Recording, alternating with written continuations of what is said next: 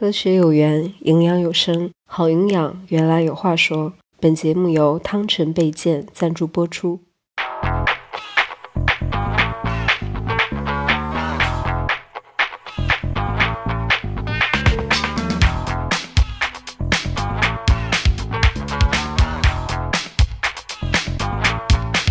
家好，欢迎收听大小电波。大小电波是一档大小咖啡咖啡馆里孵化出来的播客节目。我们的话题不只有咖啡，还探讨精品吃喝有关的生活方式。嗯，我是今天的主播古四。大家好，我是南山。今天我们非常荣幸的能够请到一个导演，然后来到我们的大小电波的这样的一个节目里面来，而且是一个美食纪录片的一个导演张导。你好，我是张导你好张一。一个麦当劳那个牌子倒下来能拍死一堆纪录片的美食的纪录片导演，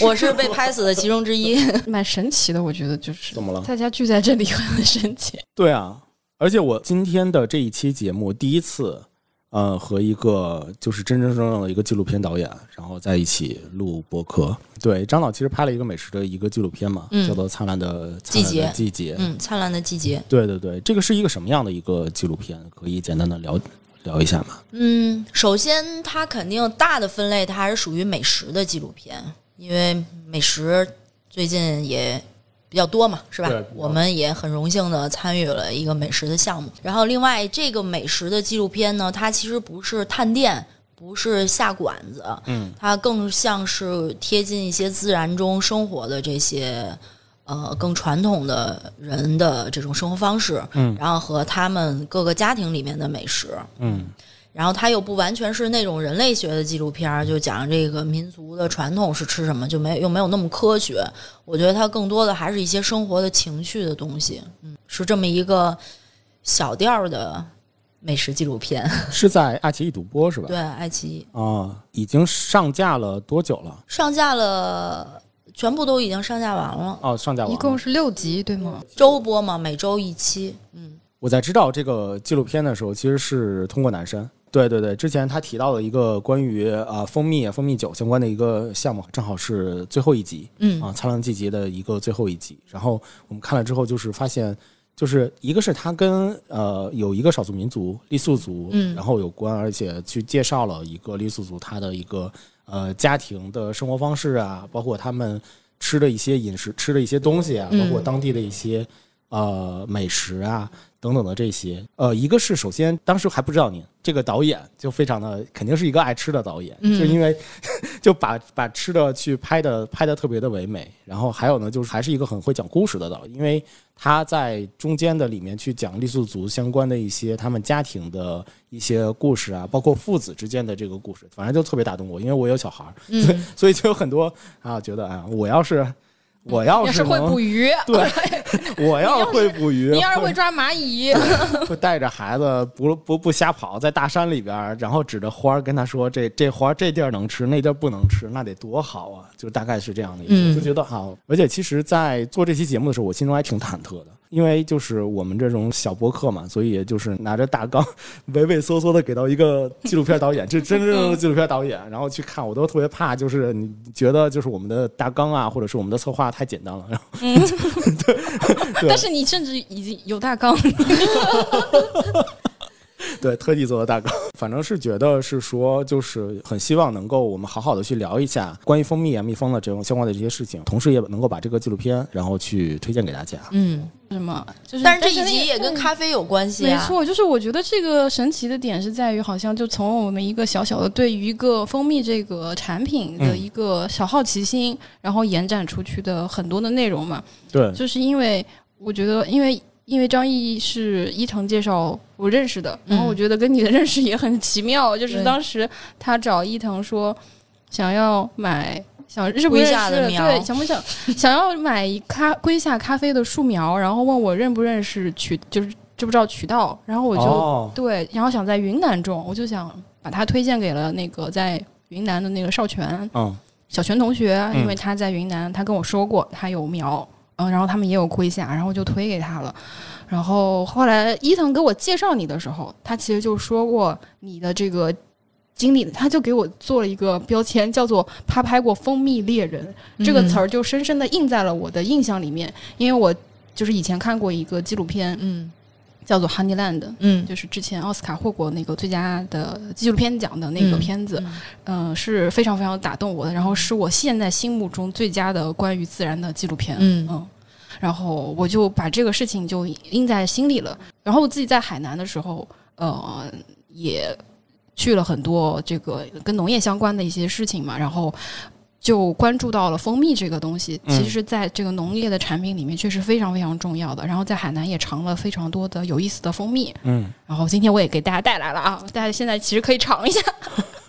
就是在那个农交会上面，嗯呃买的。然后这个叫做九龙藤这个这个蜂蜜，然后他说它是一种那个中草药的蜜，然后哦是山里面野的。然后呢，嗯因为我当时在那个东交会上跟那个卖卖蜂蜜的那个人聊了很多，我就问他他这个蜜是怎么怎么，他是这个生意是怎么做的吧？他有这么多的蜜，然后他又不拥有这些农场，他不拥有这些什么荔枝啊、桂圆呐、什么各种花儿啊，那他是怎么样去跟那些有花花蜜的人嗯怎么合作的？然后他就说他会养蜂，然后在有花的季节，他就开着车带着他的蜂去那边给他授粉。啊嗯，然后呢，甚至这个授粉的这个是需要农民给他钱的。哦，所以说他不仅是通过卖蜂蜜这一件事情获得利润，而也是蜜蜂的包工头。对，是蜜蜂的包工头，是蜜蜂的老板，哦嗯，就是通过蜜蜂的这些劳动，然后也换取一些。所以说，我觉得这个事情很很好。还有一个就是，这些植物如果没有蜜蜂，嗯，他们是很难结出很优秀的、很好吃的果实的。对，就是他对农业的这种作为授粉者，在整个生物链里面起了一个至关重要的作用。对有些花呀和一些植物啊什么的，它是必须要通过这种动物之间的这个授粉，尤其是蜜蜂之间的这个授粉的话，来去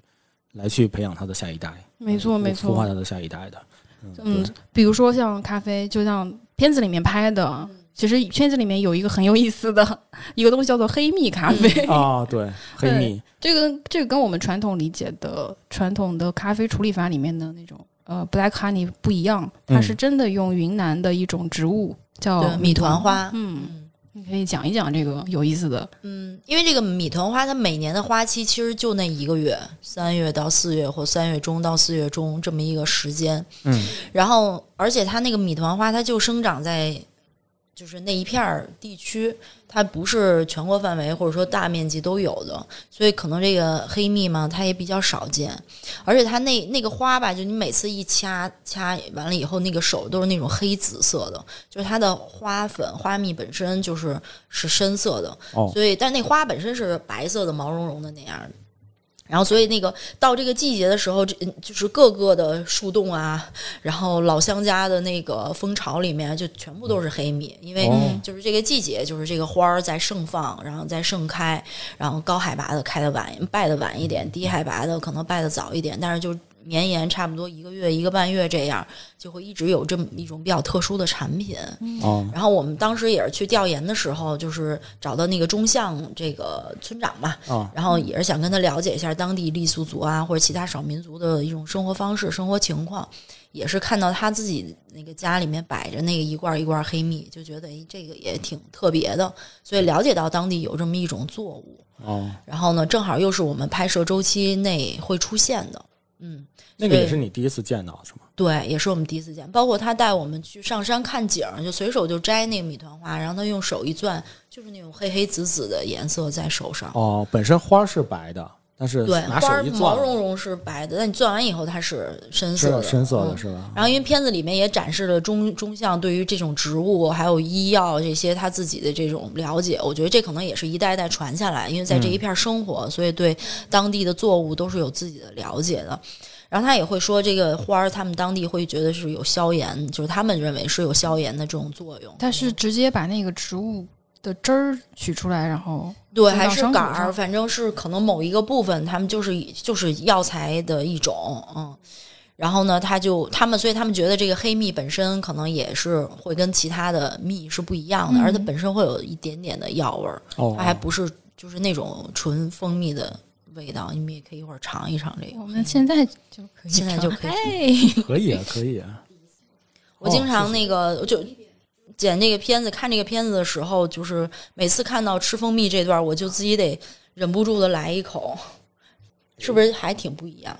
对啊，好粘稠，这个这就是今年的那个黑米，是不是还挺好吃的？对，哇，它很它的风味也非常的醇厚，确实像那种止咳糖浆，就是它有很厚重的甜味，然后又有很就是深邃的草本植物的那种味道，嗯有藤蔓的味道。嗯，因为我不是一个日常会就是蜂蜜伴随我日常生活的那种那我也不是这样的，就我没有什么喝蜂蜜水的习惯，然后也没有什么，但是以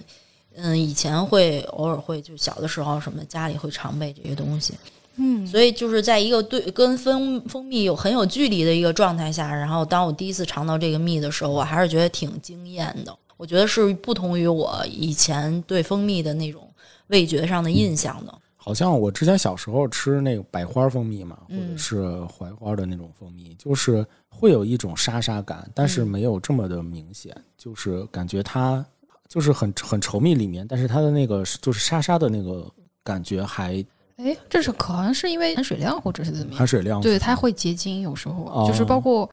对我有时候买蜂蜜放的时间，因为我也是买了，有时候不吃嘛，时间长了之后它就沉底会有结晶，不过结晶是很正常的现象，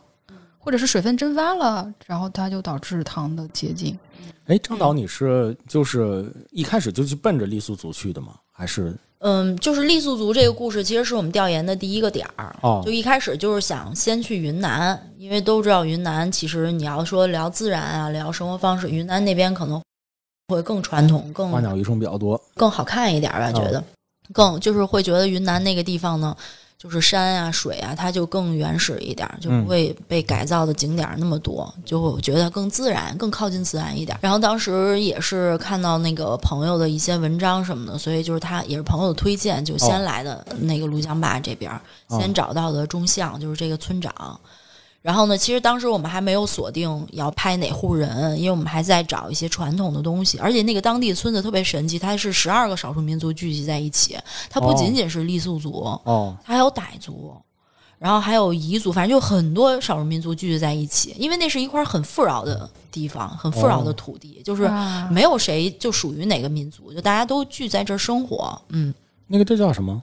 就是怒江坝，就是在怒江坝宝山。哦，在宝宝山嗯，哦宝，山，嗯，然后那个地方呢，嗯，后来后来为什么锁定了就是要拍钟向家，就是因为当时看到了他儿子，记得当时天黑了，他儿子在那写作业，自己愁眉苦脸的，然后跟我聊了一会儿，然后我就会觉得这个小孩儿特别的难得，就是哦特别的生动，然后我觉得有这个小孩儿在这片土地这片故事一定能就是可以成，嗯，可以成一个东西。嗯然后后来慢慢在了解，就跟他们相处的过程中，中相啊，包括中相妻子啊，然后包括你在中相家吃饭，看到他们一家人相处的那种方式，就会觉得，哎，这个故事特别符合我们就是想要的那种人物和那种生活方式。就是一个很淳朴的一个少数民族的家庭。对，然后呢，这个家庭又特别美好。就是他的美好不假，我们没有镜头，我们调研的时候就是一起吃吃喝喝，然后那个小女儿就会一直喊爸爸爸爸，就是说他们之间的那种爱的流露、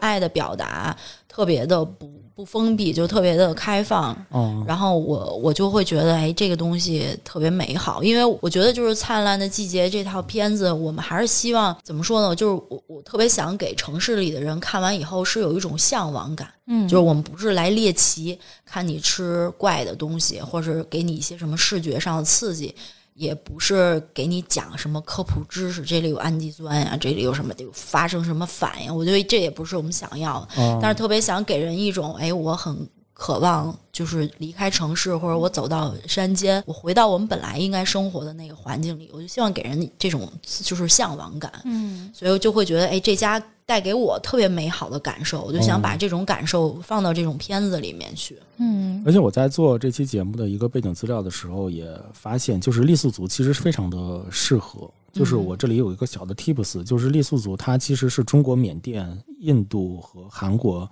他们之间的一个跨国性质的一个少数民族。然后它主要聚集在就是云南省一个叫做呃怒江傈僳族自治州的一个地方。然后在那个地方，同时还会有一些藏族自治区啊，包括像是四川省啊什么的，都有傈僳族的一个分布。而且傈僳族有一个非常有意思的文化，就是它盛行万物有灵嗯的一个，就是他对自然是崇拜的，嗯，并且他还在观念中就觉得所有山川啊、河流、日月啊，还有包括小动物啊、植物啊什么这些，它都是有灵性的。嗯它本身后面也可以看到嘛，就是它的一些吃的一些东西啊嗯什么的，其实呃都是能够体现出来它的这种文化在里面的。嗯那后面就开始讲蜂蜜的那个故事嘛。那嗯，他们在本身自己传统美食的里面就有蜂蜜嘛？稍微补充一下啊，啊就是因为我觉得不光是傈僳族，啊，就是我觉得包括去西藏，西藏有本教嘛，其实本教就是更传统的那种本地的宗教，啊他们其实也是信奉万物有灵。哦就是你会觉得其实中国疆土很大，或者说这甚至在整个地球，然后你去看这些少数民族，其实他们都他们的本质的信仰就是信奉自然，呃，信奉万物有灵。啊也可能是因为他们这种生活方式，或者可能以前没有现在的这种科技，或者有这种保护、这种安全的环境，嗯他们就是只能去靠这种信仰的力量去来帮他协调他们和自然这种关系。关系对所以其实不仅仅是傈僳族，就包括傣族，包括什么，他们都是很敬畏自然的。啊包括像藏族也是有神山啊、神湖啊，就把他们拟人化，其实都是以这么一种转化，我是觉得。嗯然后呢，而且当地的这个傈僳族吧，其实它跟其他地儿还不太一样，就是嗯，其他地方的傈僳族可能更传统一点，就是他们呃当然现在这边傈僳族也保持着，比如说用弓弩，就是有这种哦习惯狩猎，毕竟让他们以前在山里面生活嘛。啊对因为之前有外国传教士来到这边，就是跋山涉水到这边，然后相当于就是这种信仰，让当地的这种傈僳族的文化又有了一个新的升华，就是他们改变了他们信仰。哦他们在信奉万物有灵的基础上，他们有了更具象化的这种东西和这些指导的条文也好，什么也好。所以以前他们其实是一个很酗酒的民族，就是他们除了打猎，就是很酗酒，对他们会喝酒，喝的五迷三道的，然后 对，然后是而且他们会吃生肉啊，会有这些更传统、更野性的那种生活方式。但是因为这个就是传教士的到来，就改变了他们的这种认知，所以他们现在这个村子里人也不喝酒，也不吃生肉，就是他们完全是进入了一种挺我觉得挺奇异的一种文明的状态。然后这种文明是有一些外来的说呢信息，外来的和当地的对和当地的融入是这么一个过程。因为其实在中国其他地儿也都有这种东西，但是这个地方还是让我挺诧异的，因为包括那个传教士，他其实是用英文的字母啊重新拼写了傈僳族的语言。就首先你想，一个说英语的人要先学会一个方言，这方言是个少数民族的方言，它不是汉语。完了，他再用二十六个英文字母把这个话全部拼出来，然后翻译成英文拼音版的傈僳语圣经哇和圣歌，就是因为他们当地英文拼音版对，就是英语的拼音。啊然后你按照这个拼音拼读是发音出来，其实是傈僳语，相当于给了这个语言了一种英语的文字。天哪不亚于发明了一套语言。对啊 对，所以这个人其实还是我觉得很神奇的，嗯。然后包括他们就过一些什么复活节呀、圣诞节啊，他们活动的那个舞台上都是用英文字母写什么，就是反正就是很奇异的。官方我觉得语言都是对英文是吗？包括他们一起唱的那个呃颂歌啊什么的，全、哦他们的歌词全部都是英文字母的傈僳语。哦，英文字母的傈僳语对，然后晚上在村子里，有时候拍摄调研的时候，我记得有一天我就听到隔壁的屋里一一堆人在唱歌，然后我就过去，有五个大叔，就基本上是五六十岁的那种大叔，戴着眼镜，抱着歌本儿在那儿练歌，因为他们那个呃复活节要来了，他们要准备节目。然后就非常好听，就是那种带和音的那个，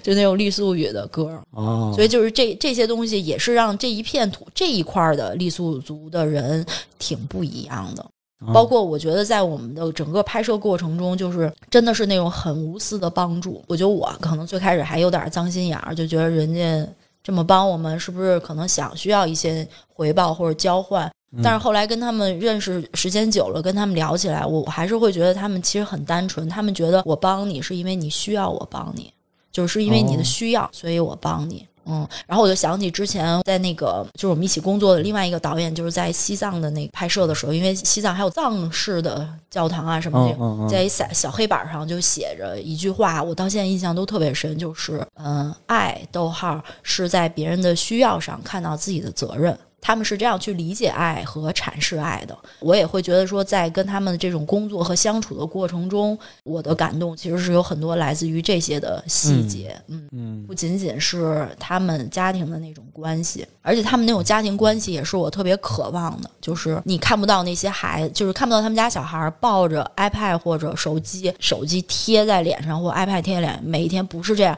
然后父母不会想说我要跟大人聊会儿天儿或怎么就扔给你一个 iPad。可以让你安静一会儿，可以让我有一些自由的时间。他们没有这些，就是孩子会很自然的，就像我们小的时候，其实没有这些电子产品，我们是可以独处的，就可以自己跟自己玩的挺好。对，这时间是能过去的，嗯没有那么的需要说父母陪我玩，或者说我需要一个东西去消耗我的时间。对，所以我觉得这个也是我特别想呈现，就包括说，你看城里的孩子，可能我们需要什么儿童的运动营或者户外营这种哈、研学营，对对，花钱喂那叫什么来着，羊驼呀什么这些东西要花钱摸 海里小动物什么。啊，但是我会觉得，其实，在他们这儿就一切都很自然，就是你的成长环境是，对你的成长环境是在山林里，然后你的呃课外班儿是，我知道这个花儿能吃，但是花蕊苦的要摘掉，是知道这个东西可以怎么样，我如何保护自己，如何在这片森林里生活下去。然后，但是我就觉得这种东西难道不是一个特别本质的需求吗？就是我们如何生活下去，或者如何很好的生活下去，其实是是是我们作为人类特别特别本质的一种需求。是我在看到那个节目的时候，我就深深的被这个东西去撞击了，就真的是被撞击。就是你说山里面开的那些花儿，然后长的那些植物，它们的这些东西能够教育到孩子，这个花儿它什么部分是能够吃的，什么部分不能吃，而且它的花期过了之后，我们就要吃下一波花儿，嗯。就要吃下一批的东西。嗯。就觉得哇塞，那就没有任何的焦虑，也没有任何的就是关于什么如何去生活下去，如何去活下去这件事情的一个担忧，嗯。就感觉好像我和自然是和谐共处、融合在一起的。嗯。对，这个其实真的从这个观念上来说的话，确实还真的挺打动我们这种就是城市人，嗯。在城市里面已经成型或者习惯了这种生活方式。而且他们其实没有那么容易的获吃到一个东西，就我们很容易，我们就是下个单还要看是不是三十分钟之内能送到，啊啊，然后四十还是四十分钟能送到。这其实对于我们来说，这个东西非常便捷和轻易。但是对于他们来说，你想吃个天妇罗啊，就那个白露花给它炸了，我 我就说这是白虎 白露花天妇罗，就是你想吃到这个东西，你你先上山是吧？你还得上树，上树你你还得揪这花儿，这花儿下来你还得处理，然后再吃，然后你你还是会觉得这个东西很珍贵。对，就好像你健身，你你很努力，然后你你在对于你吃的每口东西，你都想负责任了，你明白那种感觉吗？就是说，当一个东西很容易得到的时候，你会忽视它。但是当这个东西是呃有你付出了时间，你付出的东西，你去获取的这个，你会觉得哎，它还挺珍贵的。包括这个花儿，可能你你就这一个月能吃，这个蜂蜜就这一个月有，你会珍惜它。对我后记得那个片子里面那个，再后来一家人在一起吃饭，然后嗯跟他的儿子说，这个东西你今今天不，呃，这次不吃，下一次就要等明年了。嗯然后那一个场景我就是印象特别深，嗯是因为其实确实。我觉得这片子展现展展现出来是一个很真实的面貌，它不是嗯虚假的那种营造出来的所谓的一家人其乐融融啊。对，因为一开始其实我看的时候是抱着这样的呃怀疑的态度的，因为嗯对，因为太多的片子里面，它其实都是刻意的呃指导啊，嗯刻意安排的这种有脚本的这样的内容在。但是，呃，那个小朋友他其实是呃一些很真实的这种身体的反应，包括他在山上的时候，嗯包括他爸爸带他在水里捞那个呃水青苔他都没有因为，比如说爸爸告诉他这个东西是错的而失去耐心。嗯他的那种耐心和反复尝试的这种做法，嗯然后还有后面他对吃的食物的这种珍惜，还有那个小妹妹吃那个蚂蚁蛋嗯 的那种真实的状态，是让我觉得他们这些整个的。家庭的状态传递出来这种信息是非常的，它是真实的在温暖，然后嗯真实的在打动人的，而不是这种惺惺嗯作态和脚本带来的东西。嗯哎，那后边就是找到这种米团花，找到黑蜜，其实是一个非常自然而然的事情，是吗？就是正好在那样一个季节，大家都大家都吃。是因为正好，嗯、因为在中巷家不远处就是蜂蜜猎人的地盘儿啊。哦，他自己也有一个就像工作室这种，哦，是他的烘焙一些咖啡豆啊或者什么，因为他相当于是二代还是三代咖农，就是嗯算是咖农的后代。因为那片哦土地已经应该是八九十年代、九十年代吧，其实就也就开始种咖啡，嗯，就都是供应给那些速溶的品牌，哦就是不需要什么品质，说白了就是你给我走量就可以了。嗯一些大品牌，对，然后他作为相当于咖二代或者咖农的这个新新青年啊，他其实有点自己想法，包括因为他以前做蜂蜜猎人的时候也接触过韩国的电视台的摄制团队或怎么样，就相当于他其实是走出去看过的，哦，然后有学习到精品咖啡啊，或者因此他就不甘于说我只是批量生产某一种经济作物，我希望能做点产品出来，有意思的产品出来。包括他妻子也去考那个品尝咖啡那贼难考的那个证对，对对。嗯，考 Q，考 Q 也是考 Q 的对对哦对，所以他最早是一个做咖做蜂蜜的人，他世代是做蜂蜜的，哦不，他世代是弄咖啡做的，咖啡的。但是你可能年轻气盛，包括当地有很多崖蜜，就那种悬崖上的蜂蜜，就那个其实是更珍贵，就是哦好不好吃先另说，那个东西很难采采到渠道是的，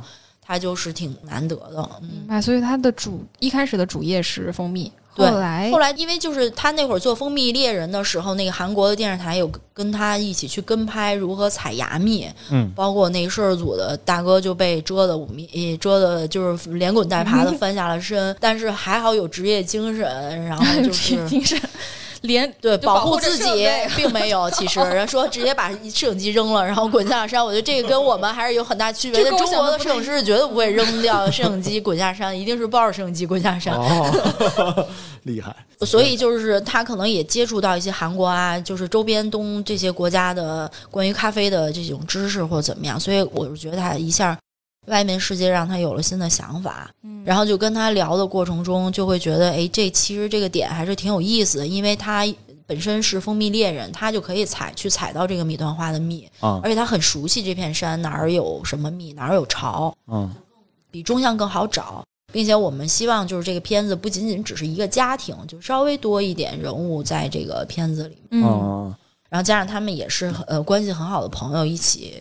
钻研咖啡啊，一起讨论这些东西，所以就是选定了他，就是说，哎，蜂蜜这一趴你来弄。那从蜂蜜，因为单纯是蜂蜜，其实没有什么，就大家都知道这个东西。但是蜂蜜和咖啡的这种结合，嗯，包括蜂蜜他们怎么吃，那你下午是一杯黑蜜咖啡，然后啊配上一个甜点，是吧？啊就是也是更靠近城里人的那种城市人的那种生活方式，但其实他们本身也是就是这么去吃这个东西。对我们刚刚其实没没有讲黑蜜咖啡到底是什么，被打岔了，所以我们重新再收束一下世界线，来讲一下那个，嗯、就是傈僳族的这个叶先生燕总，嗯。燕总他是怎么做这个咖啡花蜜的？啊，花咖啡黑蜜咖啡的，其实它的方式就是用黑蜜对这个去掉果皮的那个咖啡豆做一个发酵。嗯，哦，他和晾晒、日晒。嗯，其实就是有这么一个发酵的过程，人他自己描述就是厌氧的发酵嘛，这种方式。嗯然后呢，但是我们并不想呈现那么专业，因为我也不希望大家去。嗯，去讨论这个东西，因为这个嗯是他自己的一种方式。但是我会觉得他其实是有一种思路，就而且他不仅仅是用当地的黑蜜去做咖啡豆的发酵，他会也会用当地的一些花，比如说傣族的染饭花或不同季节的花，哦，就用这个东西去尝试着来做发酵。特殊处理法，对，特殊处理法，所以它还是一个非常有有想法的一个嗯，咖农，就是嗯对对对，而且而且我在看那个黑蜜咖啡的时候，我其实第一个想到的就是，呃，我喝的一些咖啡的处理法其实有蜜处理嘛，嗯然后那你知道蜜处理是什么吗？我其实浅显的知道，你讲讲，是你展开讲讲，我就知道分好几个色儿，哪几个色儿？黑白黄红，呃，还有一个黑白黄红什么。忘了，是吧？是吧？是吧？对，基本上就是这几种。然后那它是有什么区别呢？我印象中好像是因为它是在去皮处理的方式上面有一些不同，所以区分就是它那个去皮的那个方法上面有一些不同，所以区分出来不同的颜色。你看书看的挺细啊。那你看，对 对对，大概大概我知道的就差不多就到这儿了。那我给大家就给一些听众朋友讲一讲咖啡的这个咖啡的黑蜜处理或者是蜜处理，它到底是啥？嗯，然后呃，因为每个其实它主要是的在南美国家去呃流行的一种处理方式。像传统的咖啡生豆处理的方式就是日晒和水洗。嗯日晒就是摘完鲜果直接放在太阳或者是在一个高架晒床上有呃遮阳棚，然后去晾晒。然后如果是水洗的话，就是去果皮，然后呢用水去清洗果胶，把果胶都清洗掉，然后再去晾晒。然后蜜处理就是介于两者之间，它去除了外果皮之后，保留了果胶的部分，然后呢发酵完，然后去晾晒。那根据果胶的，嗯，以以以前是这么判断，大家是是说果胶的残留程度不同来区分黑、呃红、黄、白的这种不同处理法，也就是他说果胶保留的越多，它越黑。哦啊，但实际在操作过程中，因为我去了秘鲁的产区，嗯，然后当地的农民是这个，其实大家去想想，我我作为一个农民，我怎么可能按百分比去保留果胶呢？这是不太可能操作的事情。所以说，在南美的时候，他们是这么说的，就是他们去了皮之后，几天晾晒、晾发酵到什么程度，它会影响最终果胶的保留量。比如说，我直接放在太阳下晒，它是最接近于日晒处理的，它就会特别黑。但是呢，哦如果我阴干它，啊、比如说我放在一个阴凉处去阴干，它颜色没有那么快变黑，它就哦比较浅一点，那可能就是黄和蜜白，啊，没错。然后还有可能它会呃水洗啊，一小会儿，然后再去晒，那它就保留的果胶更少了。啊，嗯，然后颜色呢就会更浅一些，就更接近水洗。所以说，传统这个蜜处理的方式呢，它其实叫 honey process 这个方式，它其实指的是果胶保留的这样的一种呃处理方式。但是在云南这个黑蜜咖啡，它用的是完全嗯、不一样的那种嗯、处理的这种方式。它其实应该是呃脱完果皮之后，直接把那个果皮。呃，去了之后把，果果胶跟蜂蜜就是对混在一起，黑蜜蜜处理，对，参把黑蜜的这个蜜参与到了这个带果胶的发酵的过程之中，然后他说是用无氧的处理方式，嗯，啊，然后去应该是放在一个密封罐里或者是一个密封袋里面去进行处理，嗯，然后是算是一种比较特殊的处理法吧。这个其实在之前，哎，我不知道咱们聊过没有，就是嗯，嗯，特殊处理法和香精豆，咱没聊哈。没聊，没，咱没聊，没但是其实去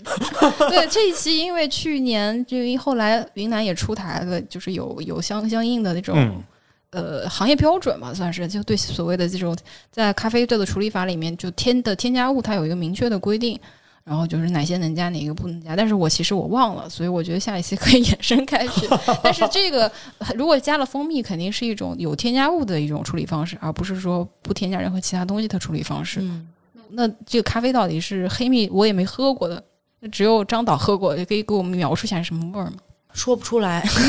好 喝，但就是好好喝是吧？没有那叫 Q 是吧？没有 Q 没有 Q，就不能喝咖啡了，太离谱了！这感觉光注重了外在，哎，我想补充一点，就是为什么我说燕总非常的有想法，是在于就是什么？其实其实密食物理本身它也是就是哥斯达黎加还有萨瓦尔多他们在不断的去改良它的这种处理法的过程中，然后去改良发明出来的这种处理方式嘛。嗯包括其实现在很多的一些就咖啡开始卷了，你知道，卷了起来之后就开始有各种各样的一些就是它的一个那个处理的方式就开始变得多种多样了起来。呃，就是像燕总这样的拿蜂蜜去处理的，我觉得有一个很好的思路是什么？就是你其实，在听到说蜜处理的这种方式的时候，都会让人自然而然的想到，它可能就是拿拿蜜处理的。但实际上就是并不是，对，其实只是一种晾晒的一个方式。然而，就是像那个燕总，他其实就是真正的去拿蜂蜜来去做这样的一个处理，就是他能够处理出来，然后并且把它变成好喝的一个咖啡，他肯定是有自己的这个。方式的逻辑在的，嗯。然后并且他肯定是有对于这种处理法其实是有了解的，嗯。然后去慢慢慢慢的去探究这样的一个方式，跟自己的这个民族的传统或者是他们当地的这样的一个传统去做一个结合，嗯。把这种处理法推荐出来，嗯。其实是挺好的一一件事情。而且，呃，他其实用的是铁皮卡的豆子，嗯。他其实用的是云南比较普遍的一个铁皮卡的豆子。嗯然后后来后面就给那个村长去一起品尝的时候，俩人泡着澡，对，那铁皮卡也不算那么普遍，相对还行，最普遍应该是卡蒂蒂姆你看对，因为铁皮卡容易好像有生病害，对它比卡蒂姆要产量要对，就是抗性要更弱一些。啊，卡蒂姆是最用最多的。啊、因为因为它日常会做比较多的是那种普通蜂蜜的蜜处理，嗯然后黑蜜因为它太少太贵了，就黑蜜的蜜处理出不了太多。就相当于就是那种试验性的产品。哦，他还做普通蜂蜜的蜜处理。对，因为你普通的蜂蜜其实是更更大量了普通蜜是用什么花的蜜呢？一些呃莺莺燕燕花莺莺燕果果树的花。对，就是那种可能山林里就是其他季节的黄色的蜂蜜，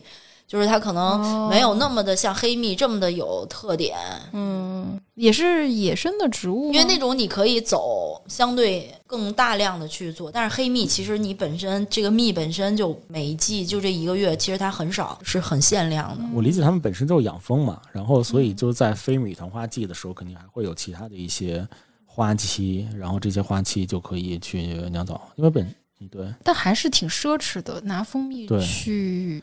做咖啡处理。对，所以好想尝尝啊，哦。可以可以让他记记一些，很好奇，很好奇好奇，，不知道是什么味道，因为这个的咖啡处理完之后还要晒，然后还要烘焙。对，就本身黑蜜已经非常的珍贵了，然后再加上去拿这种方式去做处理，所以我们回到找这个蜂蜜的这个过程中，之前有韩国拍摄团的这种前车之鉴，你们在拍这个蜜蜂的时候，就是燕总拍着胸脯跟我说：“啊，你放心，我们这次去拍摄，我找的这个树洞蜜至少得有大几十斤，就是那种是得有几十斤，就是特别的信心满满，因为哦树也很粗，而且生长在一特别陡峭的地方。然后我们调研已经上去过一次了，那一次我就觉得就是四脚四驱啊，你很难是两脚走上去，一定是四驱，而四驱你这手是拽着草，然后你还得挑那种呃长得茁壮的草，因为好、哦你一万一抓空了就下去了，下去就是就是所以它本身也是有一个芽在的，是吗？呃，相对就比较陡的那种坡然后那坡上长的就密密麻麻的那些植物。哦哦，然后呢，到的那个上面，我们也去看了，然后觉得嗯，应该还可以，因为还是挺粗的一个树。呃，实在因为我们都会有一个习惯，就找一个备选方案，所以在附近又又发现了另外一棵树。哦然后实际上就是我们去跟着拍，去真正去寻找这两棵树的时候，因为这两棵树其实并没有那么好找，嗯就还是需要那一些带路人去给一些具体的定位，再过去找。然后包括因为他们那个位置也挺隐蔽的，所以就是他还是要根据一些那个蜜蜂飞的那种方向，就看那个蜜蜂的飞行轨迹，哦。然后追随着这个蜜蜂去找到那个树洞。哦，然后呢，怎么去追随啊？就是看，哦，就就是光看眼神得好，然后那个背景不能是天，因为它那个啊最好是天，因为天的话，它那个背景特别单纯，然后又是逆光的，然后这个蜜蜂一飞就一小黑点儿过去，就给你拍蚊子、或者或者拍苍蝇似的，你就知道哦在这儿呢。啊但你要都是密林，那后面斑斑驳驳的，它就会隐蔽在这个背景里。所以他们为什么都要去比较高的地方？因为就没有那么多林子的遮挡，嗯清晰的看哦，这有一个蜜蜂，他们比较有经验，嗯就能找到那棵树。结果费了半天劲，大概得至少得用了一个小时的时间，开开了那个蜂蜜盲盒之后，发现啊 没有对，已经搬迁 被打脸，对，已经体力已经走了。体力耗尽了吗？那个对时候，然后就是那些细节都拍的特别多，然后当时心里咯噔了一下，因为按照我们的原计划，这棵树拍完，我们就应该带着我们就是下一个地点取的蜜就下对，一带着我。们就是他丰收的喜悦回去了，你知道吗？结果没想到是这样一个状况。但是我觉得那件事儿也是让我嗯怎么说呢，就是有了另外一个想法，就是觉得你在自然里，就甭管你是干嘛，你并没有那种权利，就是说你想要啥就有啥。对对就是你觉得你有，但他就不给你，你就要认，因为你很渺小，是遵循着他们的这种生活的节奏来的，而不是你想要啥就有啥。嗯但是当你想要啥就有啥的时候，当然很喜悦嘛。你肯定希望是这样，这因为对于我们来说，我们要的是效率，或者我们要的是结果。但是我还是觉得在。这个故事的拍摄中，就这件事儿让我放下了这个 执念，就是说，不是你想要巨多的蜂蜜，你想要那样的画面，它就有。嗯所以这个关系并不是人是老板，然后对蜂蜜是员工，哪怕你想蜂蜜猎人那么有经验的一个人，拍着胸脯跟我说有蜜，其实到我们真正采的那一天，他他自己也很意外，就是没有。嗯那没有就没有，这就是大自然，是吧在自然给你就是不给你。自然的环境里面，就是生物和生物就是公平的。嗯、对，然后真的是宽慰了好久，因为那个路真的太难走了，而且我们还要背着设备，嗯就是拿着那些机器，然后大家就歪歪扭扭的在那上，一会儿包滚下去了，然后又下捡，再爬上来，就是其实挺艰难的。然后又是这么一个结果，但是没办法，就这就是就是这样相。当于也是被蜜蜂打了一次脸。对人都搬走了，对，人提前提前预对判人人家的是对，可能人家就是已经敲醒了警钟，然后及时及时，而且他们是把自己的蜜全吃掉，他们才飞走的，哦，就是因为那个巢都是空的，就是你一钻就是那种飞走那种轻飘飘的巢，就已经空掉了。搬家了已经，啊而且蚂蚁都入住了，就是蚂蚁新的新的租客已经进来了，进驻了，相当于可能哪个店你再过去的时候，对你存的美容卡，但你到这儿发现消费的时候，发现已经人去楼空。这又是那端摄像机来了，对对对，上回就他们三个月之前已经踩过点了，我们就已经知道要走了。就是那思密达，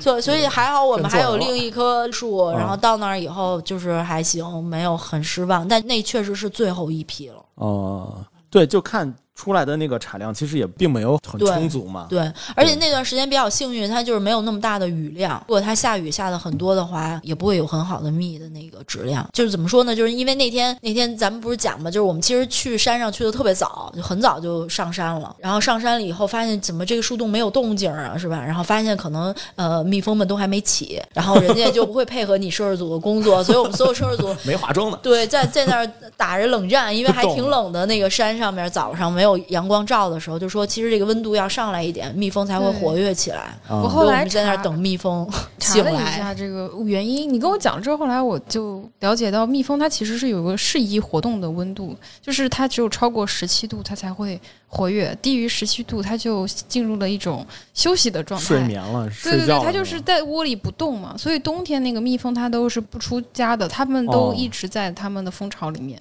抱团儿取暖。哦，这种生物钟好好啊，就不像嗯我们似的，就是拿着按点儿吃饭，按点儿去工作什么的，它都是按照温度来走。对，而且因为它需要把这个蜂巢的温度维持在好像是在三十三度左右，是一个非常适宜恒温的对恒温的状态，所以气候对它的影响是非常大的。所以其实蜜蜂非常的聪明，而且在片子里面我看到有一个细节，就是你们其实是拿烟去熏它，是吧？嗯拿烟熏的一个目的是啥？反正蜂蜜猎人跟我们讲嘛，就是这个烟会让他的战斗力削弱他的战斗力，就让它更稳定一点。是不是跟那瑜伽点香有一个 一样的道理？就是闻着这味儿就觉得，哎，我可以 peace 一些，你知道吗？就是我不用那么激烈啊，我不要、哦不用跟你去战斗或者怎么样。其实主要就是为了保护蜂蜜猎人。但其实我们去的第二个那个树洞，那个风还是非常就是烈性。我坐在那儿看监视器的时候，我那个冲锋衣就把帽子戴上了，然后我就感觉那个蜜蜂在撞我的头，就嘡嘡嘡的就敲门那样，我就想，哎呀。放过我了，我错了。你们拍摄的时候是没有带像蜂蜜猎人那种防护的，呃，其实摄影师有带，但是因为他们的手要拿着机器，所以我我们有一摄影师那手也被叮了。哦然后，但是他是那渴望被叮的人，是是因为他那个手就是那关节也不太好，因为他也是武汉人嘛，南方人，嗯，有那种对类风湿关节炎，然后就哦听说这东西有好处。哦，蜂但是他是左手，可是他被叮的右手。他说等了半天，既然叮我的右手，其实我左手是需要这一味药。然后我们就宽慰他说没事儿，你血是全身性流动的啊，都能窜过去。但是我觉得在现场吃那个黑蜜的。就是那种口感，还是让我很难忘的。就是因为我不知道你们吃没吃过蜂巢蜜，就是因为吃过买来的那种盒装的，没吃过新鲜的。对，因为有的蜂巢它能咽，有的蜂巢好像是咽不了，就是你咽不下去。对对，我吃那个咽不下去，就吃完之后最后变成一个小团儿。对，像嚼对对口香糖，它就会吐出来一些对对对，而且越嚼越硬，越嚼越硬。我就嗯对再想想，犹豫了半天，觉得还是吐出来吧。还以为就还是吞下去吧。就就吞下过几次，但后来觉得好像那个小团儿就好像越来越硬了，只想着是说就是还是吐出来吧。就是他们如果跟糍粑，就为什么那个食物是两个糍粑加一个蜂巢，就它跟糍粑一起吃的话，它会很好咽，哦就它其实很好顺下去，哦不会有那种团儿，因为它会跟黏糯米的这个东西混合到一起。哦，而且那个糍粑加蜂巢蜜太好吃了，就是真的就是碳水的愉悦，太好吃了。就是其实它你就会觉得这个东西这么简单，看着没有什么，你会觉得没有想到它那么好吃。哦，好吃是不是特苍白？并没有看片子并没有那文案可能写的更好一点，我对那个那个镜头真是太有吸引力了，就是两个白白软软糯糯的糍粑夹着那蜂蜜，热乎乎的。对，然后那蜂蜜还流出来从蜂巢里。是，嗯是，哎，我特别想知道，就是那个蜂蜜糍粑，那个是他们的一个传统的小吃吗？还是怎么？对，就是他们糍粑会跟蜂蜜一块儿吃，就糍粑他们蒸完了以后就烤，烤完以后就蘸着蜂蜜吃。但是因为对于我们拍摄来讲，就还是希望它在视觉上更有形式感一点儿，所以也是跟那个燕总我们一块儿讨论，就有了这个这叫什么蜂巢汉堡，蜂巢汉堡，对，糍粑汉堡，我觉得像这个小甜，点，云南马卡龙，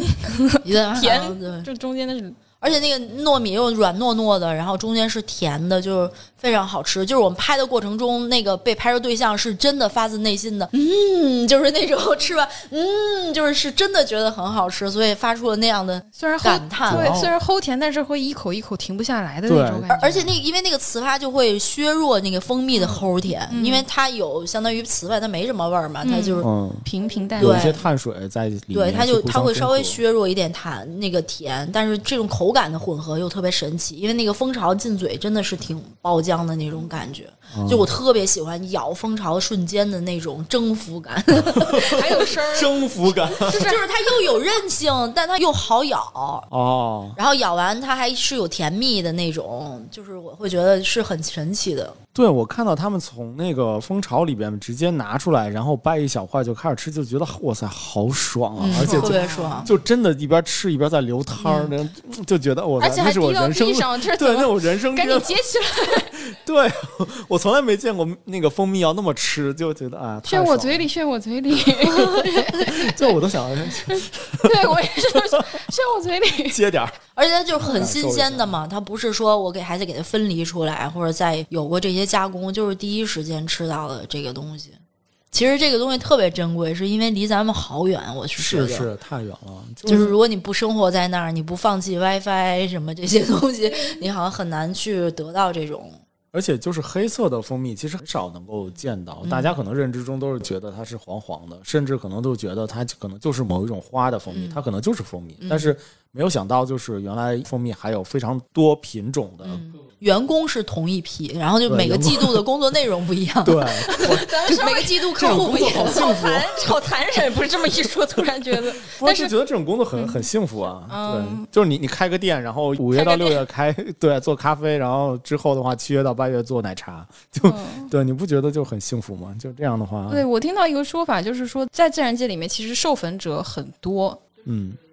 植物要传播花粉嘛，然后有很多动物都可以去传播花粉，但是蜂蜜是唯一一个依赖这个花粉去生存的一种昆虫或者是一种动物，嗯，它就是靠吃花蜜去维生的，对所以对它来说，这就是它生命的全部。对，所以一开始就是本身蜂蜜是一个人类最早的一个甜味剂嘛，就是在大家发现就是蔗糖和果糖之前，其实它大家一直都是以这种蜂蜜来去摄取这种甜食。就那个时候来去获取蜂蜜的时候，其实对蜜蜂还是挺残忍的。就那个时候可能不知道要烟熏啊，或者这种方式，直接捅。对，直接捅，就跟那小熊维尼似的。捅了一脸包，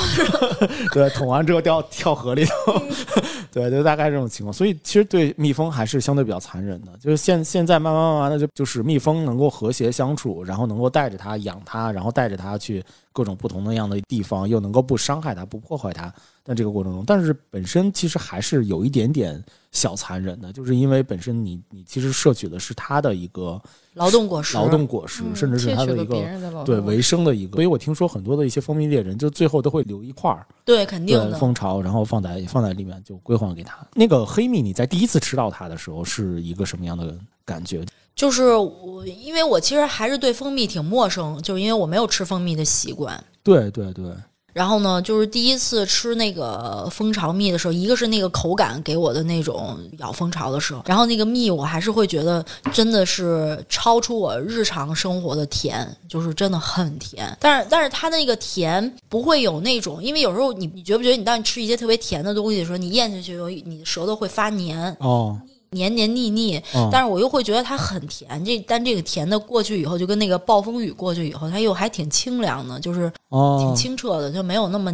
就是腻在嘴里。哦，但有时候一些砂糖类的东西或者一些糖块吃完以后，你会觉得舌根儿还是黏黏腻腻的。对对，就是我在吃它的时候，就是虽然它有一种沙沙的那种感觉，但是它并不是那种吃砂糖，就是它沙完之后就一直留在那个对对对，舌头里边它能过。去。对，它就是像咖啡，就是一种很顺滑，即使放到现在就觉得还还是很甜。嗯，所以就可想而知，就是新鲜的垃圾一吃，那得多爽啊！嗯而且又顺又甜，嗯，嗯，就不知道会不会胖哈、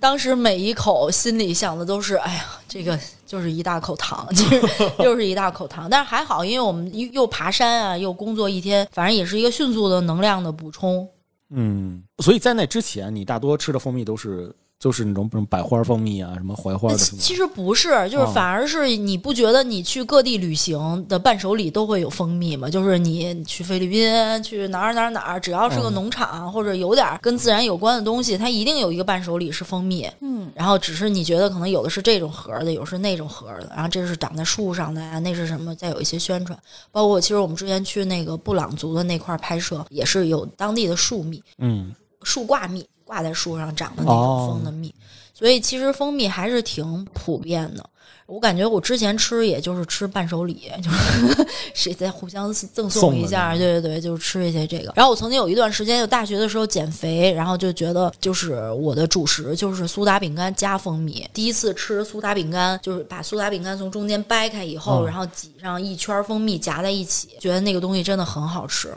就是哦我不知道是不是那个东西给了我挺美好的印象，所以后面跟燕总讨论，我们糍粑加蜂巢也是这种方式，就是因为嗯真的很好吃。你会觉得你吃苏打饼干是苏打饼干，然后你吃蜂蜜是蜂蜜，但这两种东西放在一起，它是一个新的味道。嗯，三加二的感觉。对，三加二，对对对对对，就是就是三加二，就是中间只不过不是夹的那个东西，夹的是蜂蜜，哦，其实很好吃，可以试试。哎，南山你吃的也比较多，你有没有一些印象比较深刻的蜂蜜？我今天带来的这个九龙藤，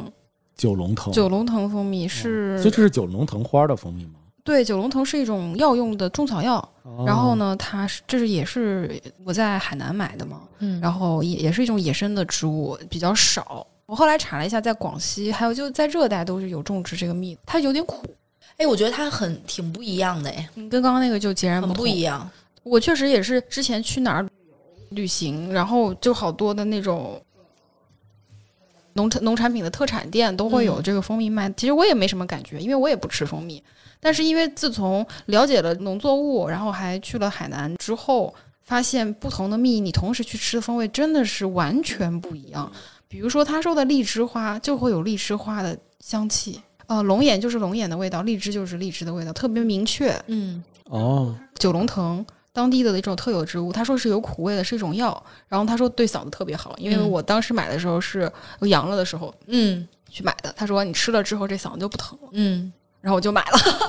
这个特别贵，是吗？嗯，半斤九十块钱呢，哦，那它算是比较贵的。它是苦的。对呀，没有没有觉得它？有一点，就后面有一点点，我觉得一开始的它是苦，然后后面是回甜。前面还挺像蜂蜜的感觉，对就不太像这个黑蜜，就是前面觉得就是薄薄沙沙的那种。嗯那它前面还是有一些厚重感的，然后后面的话，我尝到了一点点就是苦干苦干的那种，啊，那我的感官跟你不太一样。我觉得它一开始入口是苦的感觉入，口是苦，中段是蜂蜜的甜，然后后面是回甘，就是你会哦咽下去之后，觉得吃了苦的东西之后，你舌头里面还有就是它跟唾液淀粉酶结合之后，你的那种回甘的感觉。所以说当时他跟我说，这个东西本身这个东西药用的价值就在于什么止咳呀，这种清热嘛。就他们南方的这些文化里面都对拜火这个事情特别的嗯执着，嗯 对，然后还有就是对，所以用这个这个花儿，然后他说这个是山里面的一种野花，这个作物是嗯不能够被种植的，嗯他们只有带着这个蜂箱，在某一个季节去采这个蜜，才有这个蜜。嗯所以说哦采了这个蜜呢，也是苦的。嗯，然后我吃了之后，也是觉得特别的 嗓子特别舒服，然后就买了两罐儿，然后放在公司，因为那时候大家都阳的，就纷纷纷阳了，我就说大家就用这个泡水喝吧。嗯好慷慨啊！然后就确实就是我们有阳的嗓子特别疼了很长很长时间，同时就一直在喝这个。嗯，我在第一次知道原来就是蜂蜜其实是有不同花儿的蜂蜜的时候，嗯是在有一次刷淘宝的时候，就是因为我可能刷的咖啡会比较多嘛，然后突然冒出了一个咖啡花蜂蜜，就也是在云南云南普洱的一个地方，然后那个店铺他做的，他又卖豆子，嗯然后又卖咖啡花的一个蜂蜜。后来我就很好奇，说我买了一点回来，就发现它其实跟你的这个龟下增味的咖啡的这个味道其实有一点像，就它没有明显的那个很浓重的一个咖啡的味道，但是是一种淡淡的清香，是我之前吃槐花蜂蜜的时候的一样的一个感受。我在那个时候我才发现，哦，原来就是蜂蜜也是有风味的。所以觉得哦，原来这个还挺有意思的。后来就单一产地、单一品种的蜂蜜，精品食品出现了。对，确实会有什么单花蜂蜜，然后也会有什么不一样的百花蜜，对，百就是混合采收的蜂蜜混。合采收采收的一些蜂蜜。哎，说不定就是不同地区采的同一种花的蜜也不一样，嗯因为植物种在不同的地方就有风土的风味。我们下次可以找找试试看。好呀，好呀，好呀，好呀。而且就是我去拍的这个当地的他那个傈僳人，其实他们在相当于呃我们这些怎么说呢现代化的进程之前，他们的姓氏都是动物植物，就是比如说这哦个是一个专门采蜜的一家人，他们就姓蜜，哦，姓蜜，就跟你姓贤一样 完了，不太一吴老师样。痛失真名，没关系。对，就是我，我还是觉得得他这个这个姓儿还是让我觉得挺有意思的，就是他姓蜜，然后有人专门去逮马蜂，就是吃那个蜂蛹什么的，那他们就姓蜂，明白吧？哦他还不一样。我说有姓哦，我还以为姓马，对不起。有人姓 蜜，然后然后有。就是可能以前猎熊的，他们就姓熊，哦然后姓虎，哦就是他们会根据这个东西给自己的家族冠以姓氏，然后这姓氏有的就是呃植物哦啊、有的就是呃稻谷，姓米呀、或者姓什么，然后有的就是动物，我还是觉得这个非常有意思。姓古可能也是，也绝对是他们的一个姓氏之一，姓古。但是我一开始听古老师名字，我想到的就是牛排。为什么呢？就是都会说古寺多少天什么，古寺两百天，古寺一百五十天，那个那个就会比草寺要贵。乍一听就是第一反应其实是牛排，就是那个因为古寺还贵一点。还还是饿，你看还是想吃，爱吃，还是个爱吃的人。爱吃。好吧，说到爱吃的人，那那个张导再推荐一个在节目里边出现的，或者你在傈僳族去生活的这一段时间，然后去感受到的他们一个民间的小吃、民间的美食，有没有什么可以推荐的？我觉得那青苔还是让我很意外的好吃，就是那个东西其实看着。呃，挺恶心的，我觉得是可以接受的那种，因为它其实你当那个特写推进的时候，它的那种更像有一种那种流动感。滚烫的石头去烹饪它的时候，嗯就是那种青苔，你看它从深绿色，然后慢慢变成浅绿色，我还是觉得挺美的。嗯，它不是那种恶心的食物。捞出来的时候就很透亮，就它那个对比有一个能吃的水草和不能吃的水草的那个镜头，就是飘在水面上那种跟起了泡似的，那个就不能吃，有网状。他们就要捞在水中间的，就水底跟水面之间的。而且捞的过程，为什么那个爸爸一直要说有耐心，嗯动作要慢？是因为如果你太猛，那个水一翻腾，水底的沙子起来以后，这个青苔它就牙碜，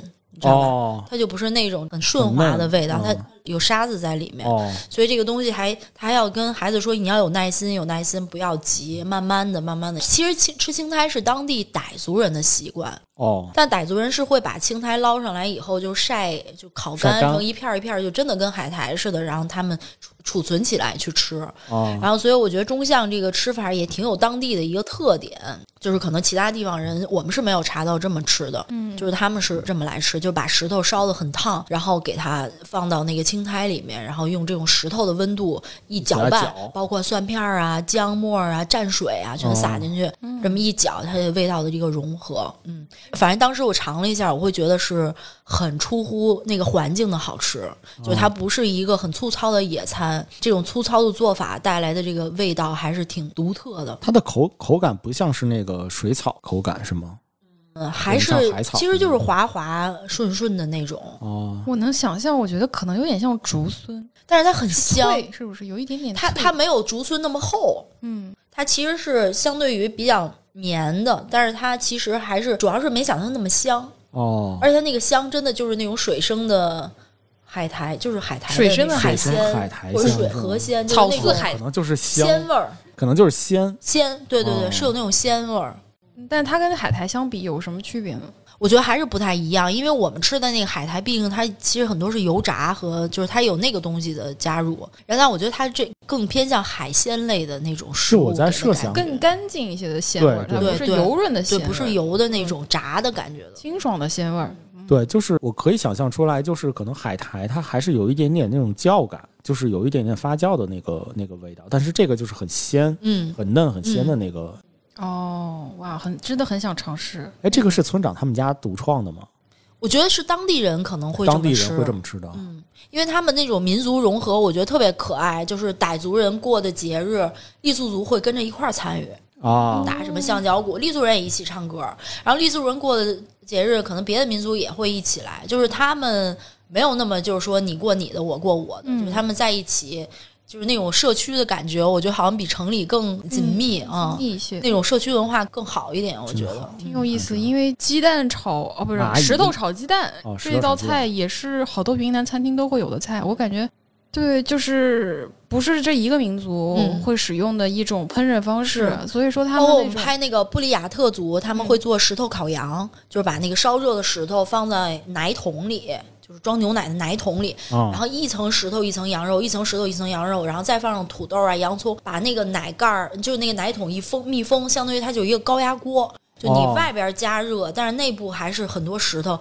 那个也特别好吃。那个我第一次吃，我是觉得太好吃了。就那个食物，就这之所以这次拍这个美食的这个片子，又去到布里亚特那儿，就是因为这个食物给我带来特别深的好吃的印象。这得是因为我们之前拍另外一个啊片子的时候，就吃过这个食物，因为它相当于又是烤又有加温，放在牛奶的桶里，所以它有牛奶的那奶那没有的香气桶？桶洗干净了，它就是羊肉它一定。腌制桌了。你你可以想象，就是一个烤的肉，就是嗯烤的肉，嗯但它又是蒸的这种低温慢煮的感觉它所以它相当于它又有胶壳，它里面又富含汁水，那个也非常好吃。真好，下什么馆子呀？咱就在门口那小花园就支个就薅了是吧？所以你看，大家都会用石头，就是北方的内蒙古也会用，嗯南方的云南大家都会用石头，就把石头加热，就这点还是挺有意思的。嗯，石头加热，真是一个非常好的意见。嗯嗯嗯，鸡蛋里挑石头，石头里挑鸡蛋。哎，所以最后张导告诉我们一下，这个那个地方就是过去的话难吗？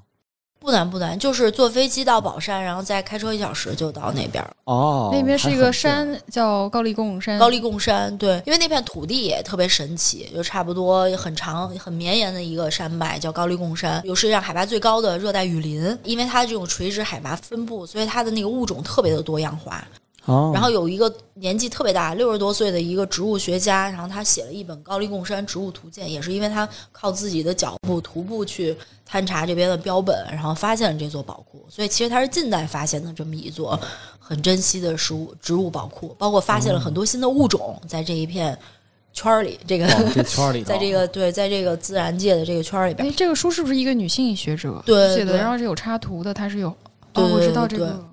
而且这一片它又是相当于火山热海，就有好多的那种温泉，所以你看片子里面就是那个温泉啊就是村子旁边的温泉啊。嗯哦，当时因为因为他们那个村子不是一个接待旅游的地方，所以我们住的就相当于比较简单。然后村长还说，你们到时候早上啊可以去去洗个温泉啊什么，那个就常年都是那个很舒适的一个温度。嗯，那边温泉有非常多，然后当地人对于温泉来说就是一种疗养啊，或者冬天就会送老人在温泉附近住一段时间，每天泡一泡啊，就是哦有养生的这种纯天然的这种功能吧。嗯所以要过去旅游的话是方便吗？更多的团是深度旅行的团，就是他们其实一个是徒步高黎贡山的雨林啊，然后体验一些，然后包括想去当地了解一些跟咖啡有关的内容啊、知识啊，然后去咖啡地看一看，就是有点不太像常规的那种景点的旅游，更像是一种哎，我是就着一种比较明确的目的去到那边的嗯，听着上去就特别适合户外的这种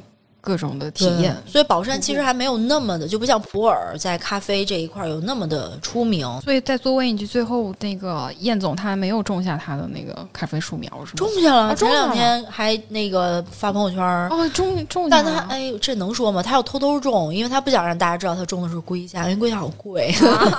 没事儿，他这个也得三五年，这个才能结出来呢。对，嗯，你说拿一颗龟下种，然后再加上黑蜜蜜出哇做出来，那得是什么样啊？对呀、那但就得三五年之后，我们才能知道是什么样的味儿了。对，这要按马助理讲，这不得一百八一杯啊？嗯，而且他因为他地很小，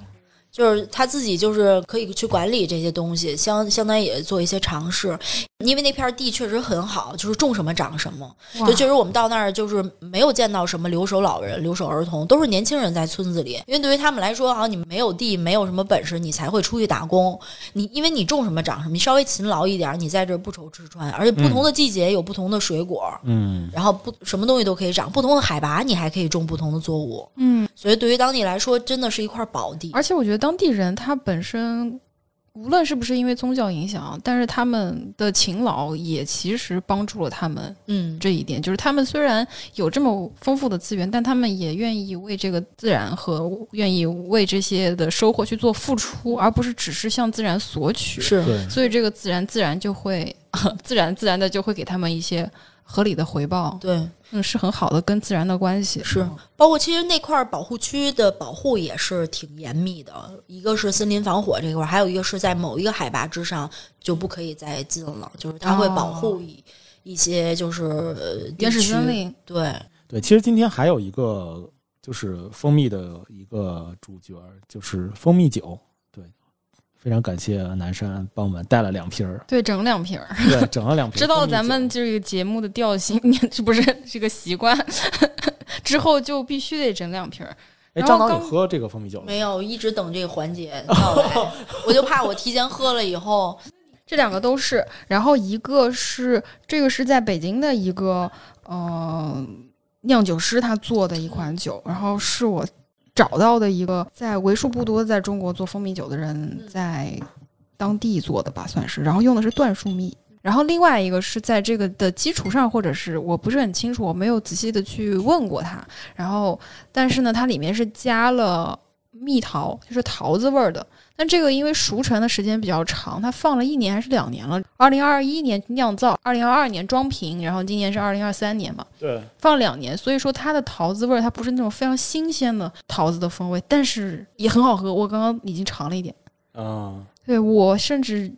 对它的喜欢大于这个段数。是吗？我觉得这个好好喝。对椴树先是吗？对这一期节目呢，我们是在跟卡老板和张老板还有贝贝聊了之后录的。他们刚刚喝了一点，刚开瓶的时候，他们喝了之后觉得酒精味儿有点重，然后有点冲。嗯，然后我现在喝，首先它的酒精的感觉变弱了，然后它那个椴树有一些木本的那种香气，它就反而出现了。就是你慢慢的回味它，它其实是有那种植物的根茎的那种风味在里面的，因为它的很香。这个闻的时候有股蜜的香气，你仔细闻闻，那这算什么酒呢？它就是就是蜂蜜酒。蜂蜜酒蜂蜜酒是一种酒的品种，就叫 mead M E A D，、哦。它是一种特别古老的一种呃酿酒的这种方式，就是人们最早其实的酒类，比如说水果，水果放时间长自然产生酒精，嗯。这是最早的酒的形式。嗯。然后就是类似蜂蜜嗯。这种形式，因为蜂蜜只需要加水，嗯。一直放它就能发酵，因为它里面有糖。呃，据 Colin 说，是我们特别爱酒的一个同事说，他每年他只要出这个酒，他去参赛，他一定获奖，就是精酿的比赛啊，他一定会。那做这个复杂吗？我这个我还真不知道，我觉得下次可以找这大哥，对，我问问他过来聊一聊，因为我不好意思，我直接问他，你知道吗？我又没买人酒，我就不好意思直接问，我就买了一两瓶儿，然后这大哥还离我们公司特别近，就给我送到，对他哦他直接给你送来了，对他说他上班的路上给我哦送。哦，然后他十一点半才上班，我在想，所以酿酒您是做什么工作的？我没敢问。酿酒是他另外一个职业了，我我并不知道，我其实不清楚，我感觉他可能是自己的爱好，他纯爱好，业余、课余、课余时间。工作之余没有余。但我其实不知道，我真不知道他是主业是干啥的。就是觉得，对，因为第一次打开的时候，感觉有一点那个就很像黄酒，嗯，但是现在感觉就是凉下来，或者是因为它一直开着瓶嘛，所以它可能跟那个氧气接触的更多了一些。就是醒一醒，醒完了，对醒完了之后，它整个那个黄酒的那个刺鼻那个味道一下子就就淡化了，嗯就显得更平衡一些。然后慢慢慢的会有一些那种油桃，对，我不知道是啥桃，就是。感觉特甜这桃，而且是深色的，不是那种白白的桃。对对对对对，所以我想到了油桃，就是油桃的那种。不知道，但是我感觉也有可能是因为时间长，就是熟成带来的，就是它不是新酒，它是熟成一段时间的酒，所以带来一些焦糖化的风味。哎，但我更喜欢这个，椴树的更喜欢椴树的是吧？样啊，就是我觉得这个桃儿的特别的，不知道这么说合不合适。轻浮、像加了一点增味剂谄媚，嗯，我就我觉得他在跟我示好，啊但是我觉得这个蜜的酒就是它有自己的姿态，你你、我就高攀。不起的感觉哈。我不知道会不会跟酒精浓度给我的那种感觉就它是一个非常直给的桃子的这个蜂蜜酒，你没喝过它刚才刚开瓶的那个时候，就开瓶的时候会更谄媚，对，就更糊脸，就就恨不得直接贴你脸上。人啊，对我喜欢他一开始的状态，我喜欢他最一开始特别谄媚的现状态。在已经开始矜持了一点，他现在已经变得收敛了一些了。因因为我会觉得这个蜜桃这个酒，它可能就是你喜欢甜嘛，我有甜啊，你要哦不喜欢甜，我还有酸，就是就是它会，因为它可能有很多很多不同的那种哦味道给你。但是我觉得这个蜂蜜酒就挺独立似的，给我那感觉。嗯，我在读的这本书里面，他就讲蜂蜜酒的做法。其实它是特为什么它是古老的呢？因为蜂蜜本身它是一个。嗯古老的物种对物种物种，然后获得蜂蜜也是很早人类就习得的一种能力嘛。嗯，蜂蜜它加了水之后特别容易发酵，因为生的蜂蜜里面本身就含有酵母，那所以它就不需要再投入额外的菌种去进行发酵，它自然就会发酵，哦，它本身就含有酵母。所以蜂蜜直接倒酒，然后放不倒直接水倒水，然后放在一个蜜罐瓶子里头嗯放对放一段时间，它我这个就会配方上变成蜂蜜酒了。嗯，我这个书上面写的配方是你放一的蜂蜜和四的水，然后放到一个密封的瓶子里面，它就会开始发酵。它非常简单，它简单到你不需要增加额外的一些呃原材料进去，但是只需要跟时间做朋友，然后等着酵母自然发酵，然后你就可以获得这么美味的这样的一个饮料，而且酒精度数如此之高，它应该是因为自然发酵的这种方式，就是通过非蒸馏的方式去呃制作酒精类的东西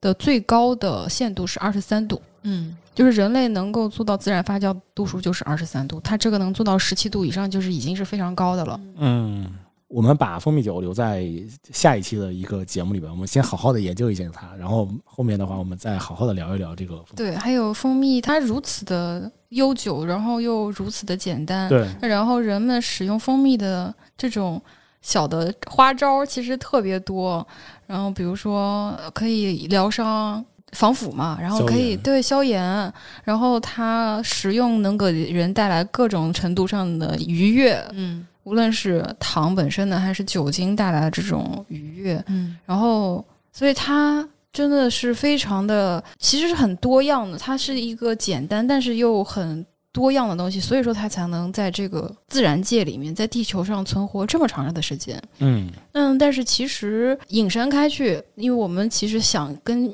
蜂蜜这一个朋友呃作伴很长时间，然后作为内容来说，我们其实除了蜂蜜蜂这个故事之外，还想聊一些跟蜂蜜呀、蜂蜜的制品、人们使用蜂蜜的这种各种各样的这种。呃，功能的这种方式，还有呃，蜂蜜本身的这种现状的更多的内容，所以说嗯我们可能会在之后的节目去聊这些话题。对，在这里做一个小小的铺垫吧，听众朋友们，如果有哪些就是大家做了解的蜂蜜，或者是了解蜜蜂啊，还有蜜蜂制品啊这种相关的一些呃内容的话，其实都可以跟我们来去分享，来去讲述你的故事。对，嗯今天非常感谢张导。对，来大小电波来做客，然后并且分享就你的这部纪录片儿以及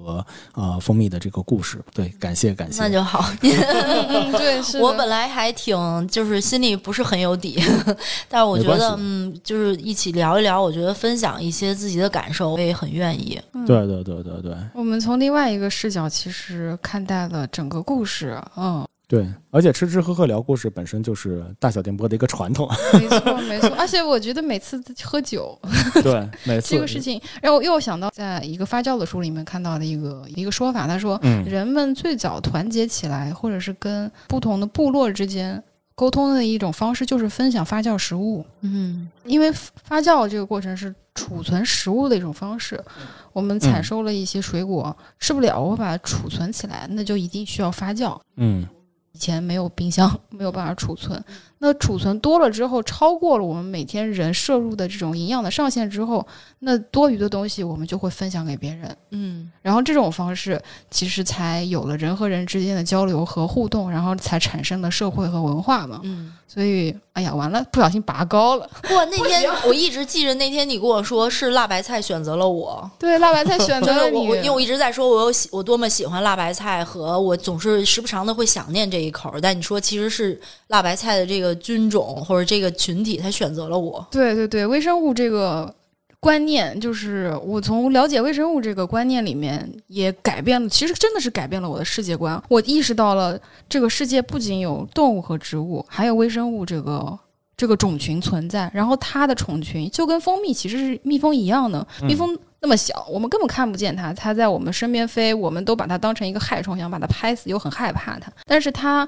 的数量其实影响了我们这个人类的生活。微生物也是一样的，我们看看不见微生物，但是我们吃的所有的东西，咖啡也好，巧克力也好，然后蜂蜜也好，还有各种各样的面食，我们吃的馒头都跟微生物息息相关。嗯我们无法忽略他们对人类带来的这一切的这种改变。嗯嗯，对，好吧，我觉得时间也差不多了。今天非常感谢就是张导的一个分享，然后我们有大小电波又吃吃喝喝的，然后欢迎了一个新的朋友，对。对对，欢迎常来大小电波做客，好吧？好，谢谢今天的收听，谢谢。大家，拜拜。谢谢，拜拜。拜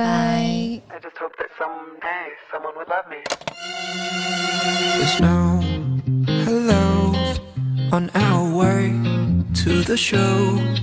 Your sweet face is turning cold as the fires begin to draw a little closer. I left all the water running at home, then drove around with a car that we stole. All of a sudden, they just wanted to know how I really feel. So I just danced.